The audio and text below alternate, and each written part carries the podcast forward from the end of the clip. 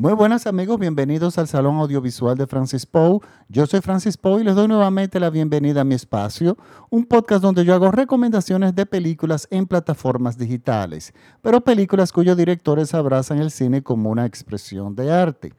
Para esta semana les traigo una novedad, es una nueva plataforma, de hecho la, la plataforma tiene muchísimo tiempo, pero decidí poner la de Apple TV Plus en pausa y suscribirme a HBO Go, HBO Go, y resulta que tienen un material muy interesante. En términos generales, la plataforma no funciona tan bien, eh, no es tan ágil, es un poco lenta, no es como Netflix o Prime Video o la misma Apple TV Plus, es bastante pesada, o sea, es lenta en su en, cargar, en, en la resolución, en, el material que he visto no tiene Dolby Digital, sino simplemente tiene sonido, no sé, serían alta definición, pero realmente no es en su... Eh, ha mejorado, porque yo lo intenté una vez y no pude, y yo tengo una conexión de internet muy poderosa, y sin embargo, no. Eh,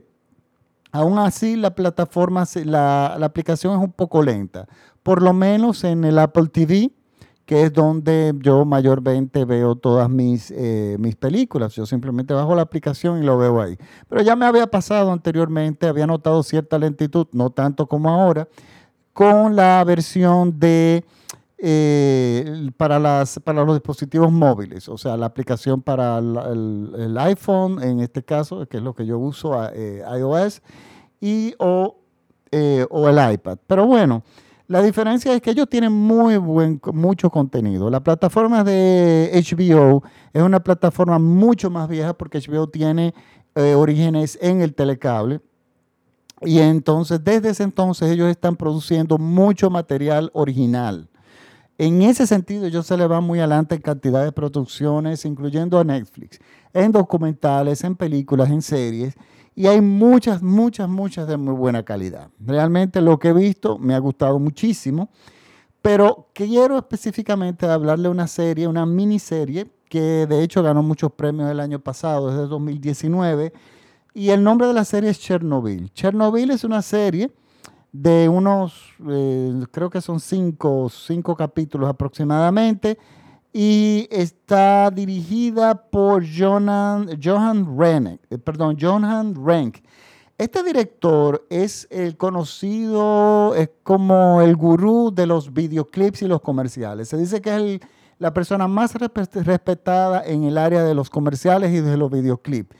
Y también compositor de, y es un fotógrafo, es una persona extremadamente versátil y que tiene mucha experiencia en muchísimas áreas relacionadas con el cine. Sin embargo, no había hecho todavía una película, sí había hecho episodios de diferentes series, incluso hizo tres episodios de Breaking Bad, Breaking Bad, que todos los episodios son magníficos, eh, ya me empezaba a dar buena espina.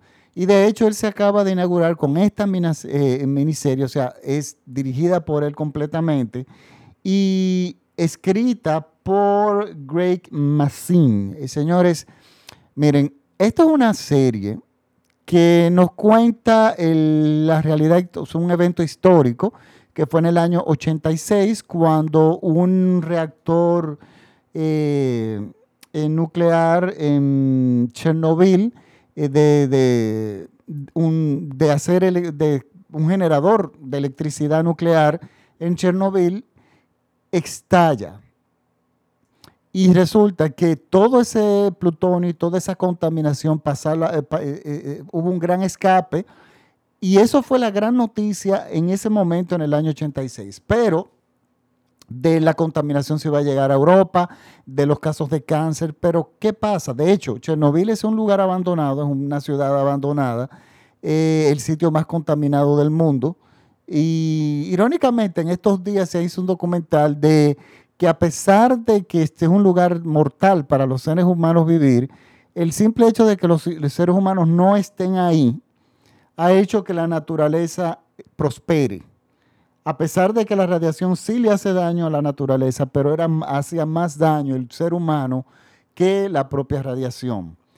Y bueno, esto fue algo muy preocupante en el año 86. Yo era un adolescente en ese entonces y recuerdo que hubo mucha preocupación internacional. Pero recordemos que en el año 86 todavía no teníamos el Internet, no teníamos teléfonos móviles pero sí teníamos telecables y nosotros recibíamos las noticias internacionales en mi país, en la República Dominicana, vía eh, el telecable norteamericano que teníamos y bueno, y los periódicos nacionales. Pero era muy poca la información que se tenía debido a que la Unión Soviética era extremadamente hermética sobre cualquier cosa que pasara en su territorio. Ellos tenían absoluto control de toda noticia que se fuera a salir de sus fronteras. Entonces, lo que nosotros sabíamos era que llegaba de Europa. De hecho, el accidente llegó a los medios de comunicación porque un país europeo tenía unos receptores eh, sensibles a la radioactividad y se dispararon. Y entonces ellos empezaron a, indagar, a hablar con Rusia, qué es lo que está pasando porque no está dando radioactividad aquí y, y los niveles se van aumentando. Y bueno, nosotros, esa crisis, la verdadera crisis, nosotros realmente nunca llegamos a ver qué fue lo que pasó, porque incluso no teníamos ni siquiera imágenes. Las imágenes que se presentaban en la televisión eran imágenes que por forzadamente la Unión Soviética dejaba pasar y eran imágenes, eh, por supuesto, ya que minimizaban el impacto de que realmente lo que había pasado imágenes que evidentemente el sistema de video que ellos tenían no era como compatible por, estos, por estos lados y de repente uno veía esos videos y le daba uno la impresión que eran del año, de los años 40, de repente de los años 50. Y, y bueno, este evento fue extremadamente importante. De hecho, este evento se dice, incluso la misma serie lo dice, que fue la gota que derramó, el, la última gota que derramó, que derramó el vaso, la gota que derramó el vaso, porque, y ya, bueno, de luego de esto, cae la Unión Soviética y todo su sistema. Entonces, en esos años, yo, eh, eh, miren, a mí me gustó muchísimo la serie porque yo tengo una vivencia de la época en el sentido de que cuando yo veía esta película, cuando ustedes van a ver esta serie, ustedes no van a creer que fue en el año 86. O sea, la apariencia de tiempo en que se desarrolla la serie nos da la impresión que es un margen que puede ser entre los años 50 y los años 60 y algunos momentos en los años 70. Nunca los años 80, porque quienes vivimos los años 80 de este lado del mundo, los años 80 eran era una época muy moderna. Eh, hubieron muchos eh, adelantos tecnológicos importantísimos. Las computadoras ya empezaron a normalizarse, nos llega el CD, eh, nos llegan, empiezan a llegar los teléfonos móviles. O sea, todo fue algo realmente, ya, ya veíamos llegar el Internet, ya se hablaba de eso.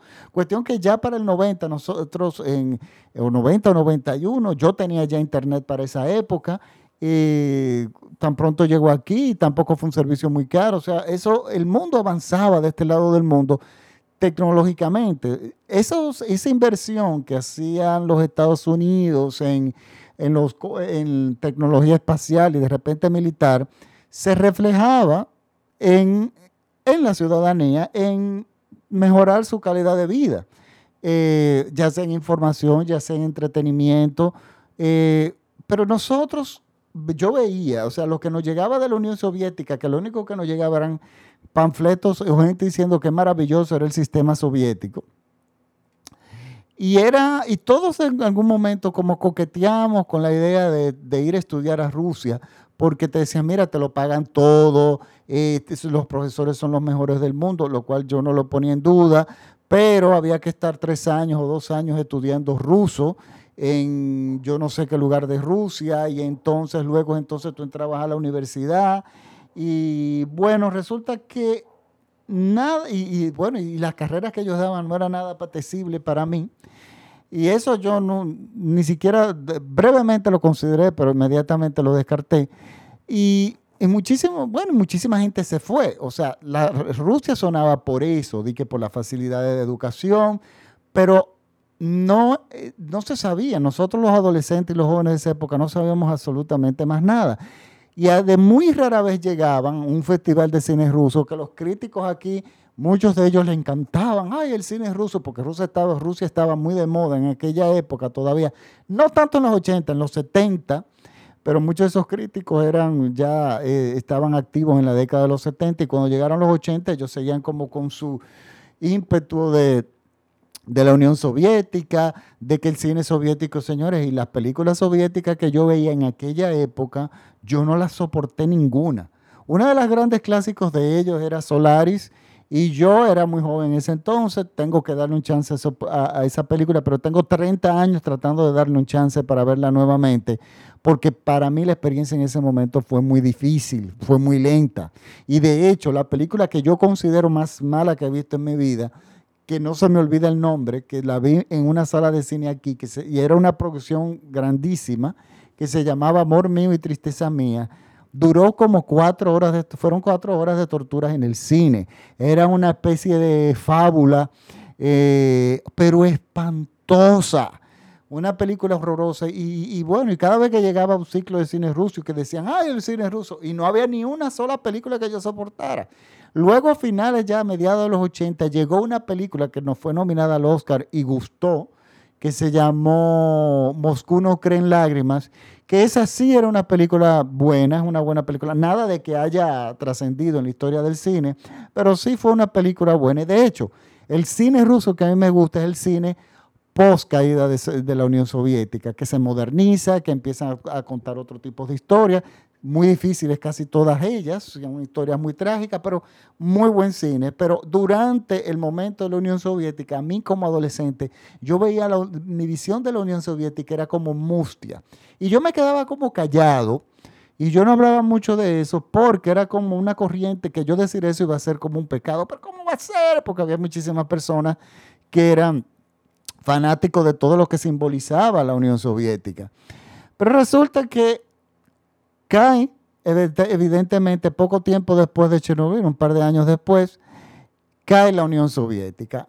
Y ahora, cuando yo veo esta serie, Chernobyl, Chernobyl pudo haber tomado, miren, cuando uno ve una serie, una película, de un hecho que ya uno sabe, por ejemplo, el Titanic, uno sabe que el barco se va a hundir. O la vida de Cristo, uno sabe que lo van a matar, porque son cosas históricas. Y en el caso de Chernobyl, uno sabe que va a haber una catástrofe nuclear, un problema grandísimo. Entonces, estas películas que el público se sabe el final, o sea que son el propio título, es un spoiler, el reto que tienen es crear una narrativa lo suficientemente interesante para mantener al espectador sentados en el, asiento eh, con la atención en la película hasta que llegue al final y la persona simplemente no se canse y se vaya de la sala del cine. Ustedes pueden tener películas como Titanic, que entre en lo que el banco se, barco se hundía, ha vivido una telenovela espantosa, que es la relación de, de Kate Winslet y Leonardo DiCaprio, o sea, eso es la novelita rosa que, uno, que uno no se puede imaginar, o sea, que puedes leer en cualquier puesto de revista. Entonces, ese era la, el, pegote, como le digo yo, para que darle tiempo al director a hundir el barco y llegar a la tragedia final. En el caso de la vida de Cristo, tú tienes que ser muy ágil. Ahora, lo bueno de la vida de Cristo es que tiene tantas vertientes y tú puedes tomar tantos personajes y desarrollar tantos personajes que tú siempre puedes tener algo interesante. Pero es importante cómo tú lo trates. Muchas películas de Cristo, cada una muy diferente, han sido siempre muy interesantes. Por ejemplo, a mí me gusta muchísimo la versión, siempre le he dicho, mi favorita, la versión muda de Rey de Reyes, que es la historia de Cristo. Es, eh, y es totalmente eh, por las rayitas. O sea, eso es, no es discutible. O sea, eso, eso se basa exactamente en las Santas Escrituras. Pero entonces está la versión Jesucristo Superestrella, que también me gusta mucho, que es otra visión del asunto. Y está la de Mel Gibson, Pasión, que es, lo trato de una forma diferente. Y, y las tres películas a mí me gustan por razones totalmente diferentes y cuentan exactamente lo mismo. En el caso de Chernobyl, el director tuvo la opción de poderse haber ido por el thriller, o sea, por la tensión, por la de se va a salvar, o se va a contaminar, o, todo, o, simplemente contar la propia naturaleza del desastre, que simplemente nos atrapa porque fue una cosa monstruosa.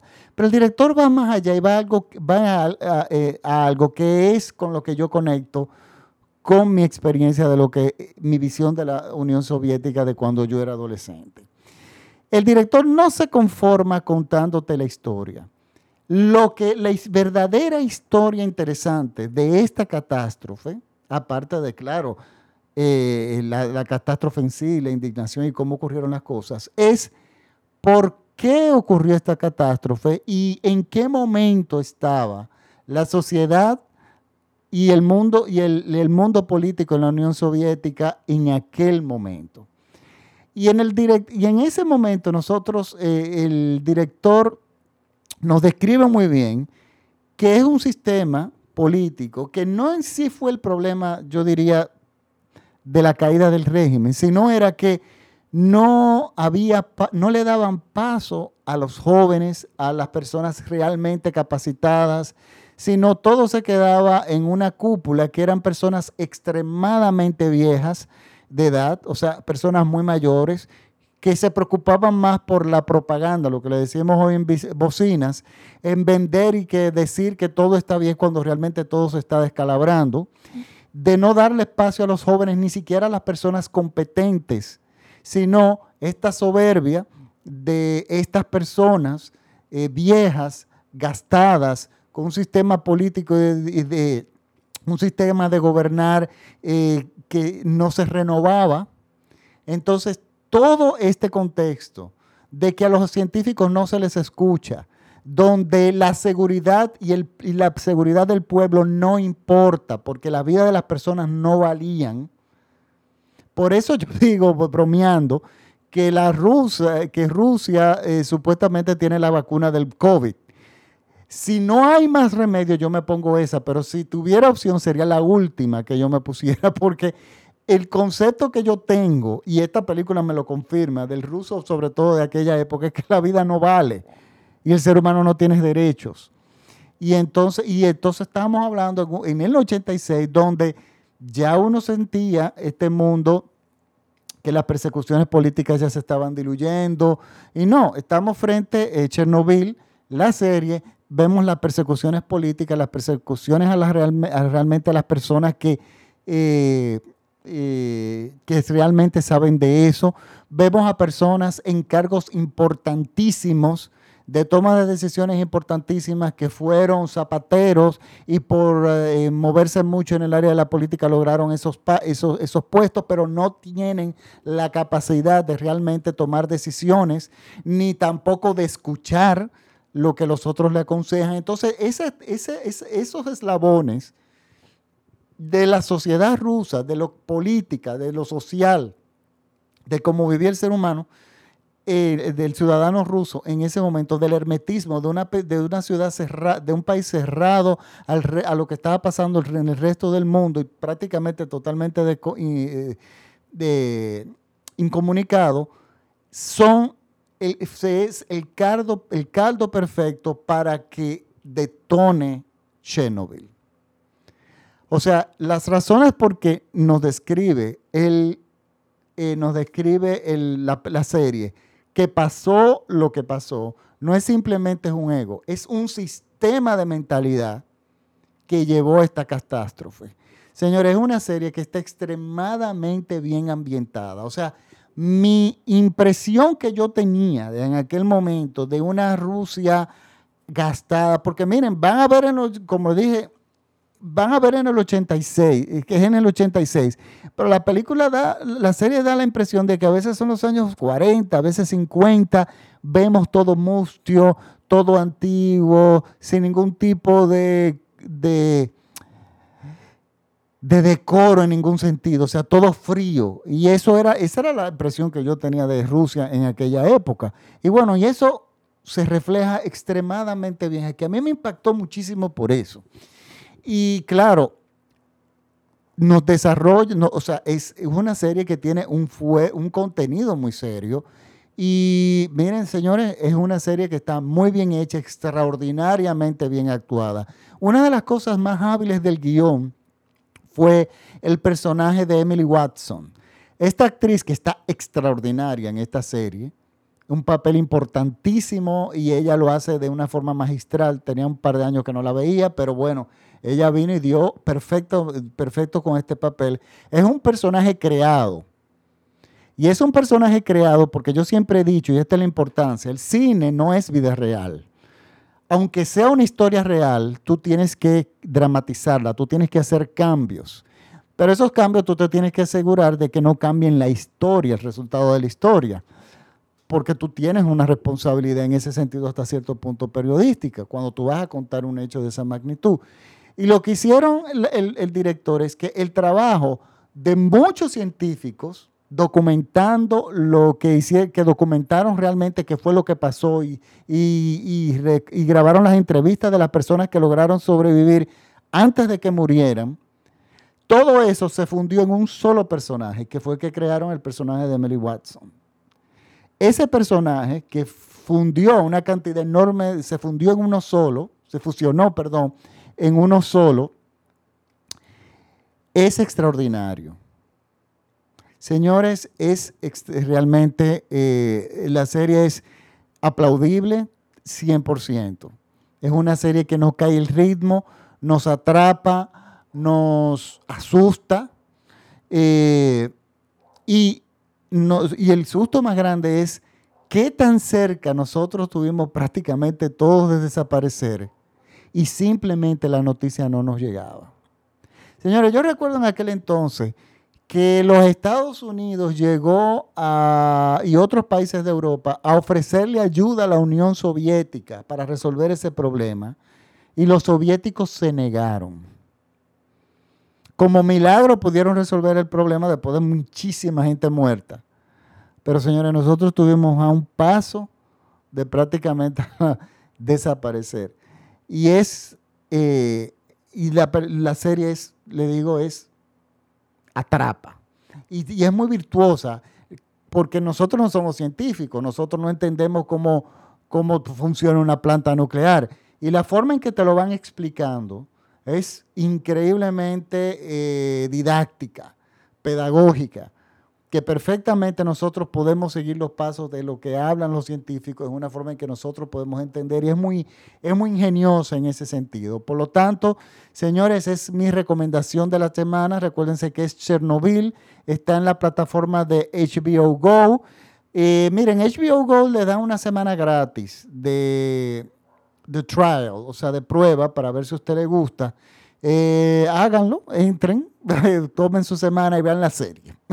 Si no quieren pagar la plataforma, pues bueno, se, no se suscriben. Pero tiene muy cosas, muchas cosas interesantes. Ahí vi un par de series que son que no las llegué a, eh, a ver eh, a terminar de ver en ese momento porque dejé de tener HBO, pero prontamente las completaré y probablemente las, eh, las recomendaré porque recuerdo que eran series que eran extraordinarias. Bueno, recuerden que este podcast se escucha en todo México vía radiola.com.mx. Eh, ahí están también todos mis podcasts, donde, anteriores donde ustedes pueden eh, acceder y ver eh, y ver y escucharlos. También pueden entrar en Spotify, en iTunes, en TuneIn, prácticamente cualquier plataforma. Recuerden que me pueden seguir en Facebook, en el Salón Audiovisual de Francis Poe es eh, mi plataforma principal porque me permite, es más versátil que Instagram, aunque estoy en Instagram también como arroba Francis y en Twitter como arroba Francis pero yo prefiero eh, Facebook porque hay más interacción. Yo cuelgo también eh, trailers y materiales de, otros, de, de otros, por ejemplo, de revistas, artículos interesantes, los cuelgo ahí, cosas que muchas Instagram no realmente no me permite. Bueno. Ya si me despido, muchísimas gracias por la sintonía. Si les gustan mis podcasts, por favor, compártanlos con sus amigos. Son gratuitos y nos vemos la próxima semana con otro podcast. Les pido disculpas que la semana pasada no subí ninguno, pero mi país fue azotado por la tormenta Laura y nos quedamos sin electricidad eh, por muchísimo tiempo, entonces yo no pude ver ningún material para recomendar para la semana pasada. De hecho, vi unos cuantos, pero no valía la pena recomendarlo. Pero bueno, esta semana sí, tienen Chernobyl en la plataforma de HBO Go. Muchísimas gracias por las sintonías y nos vemos la próxima semana. Chao.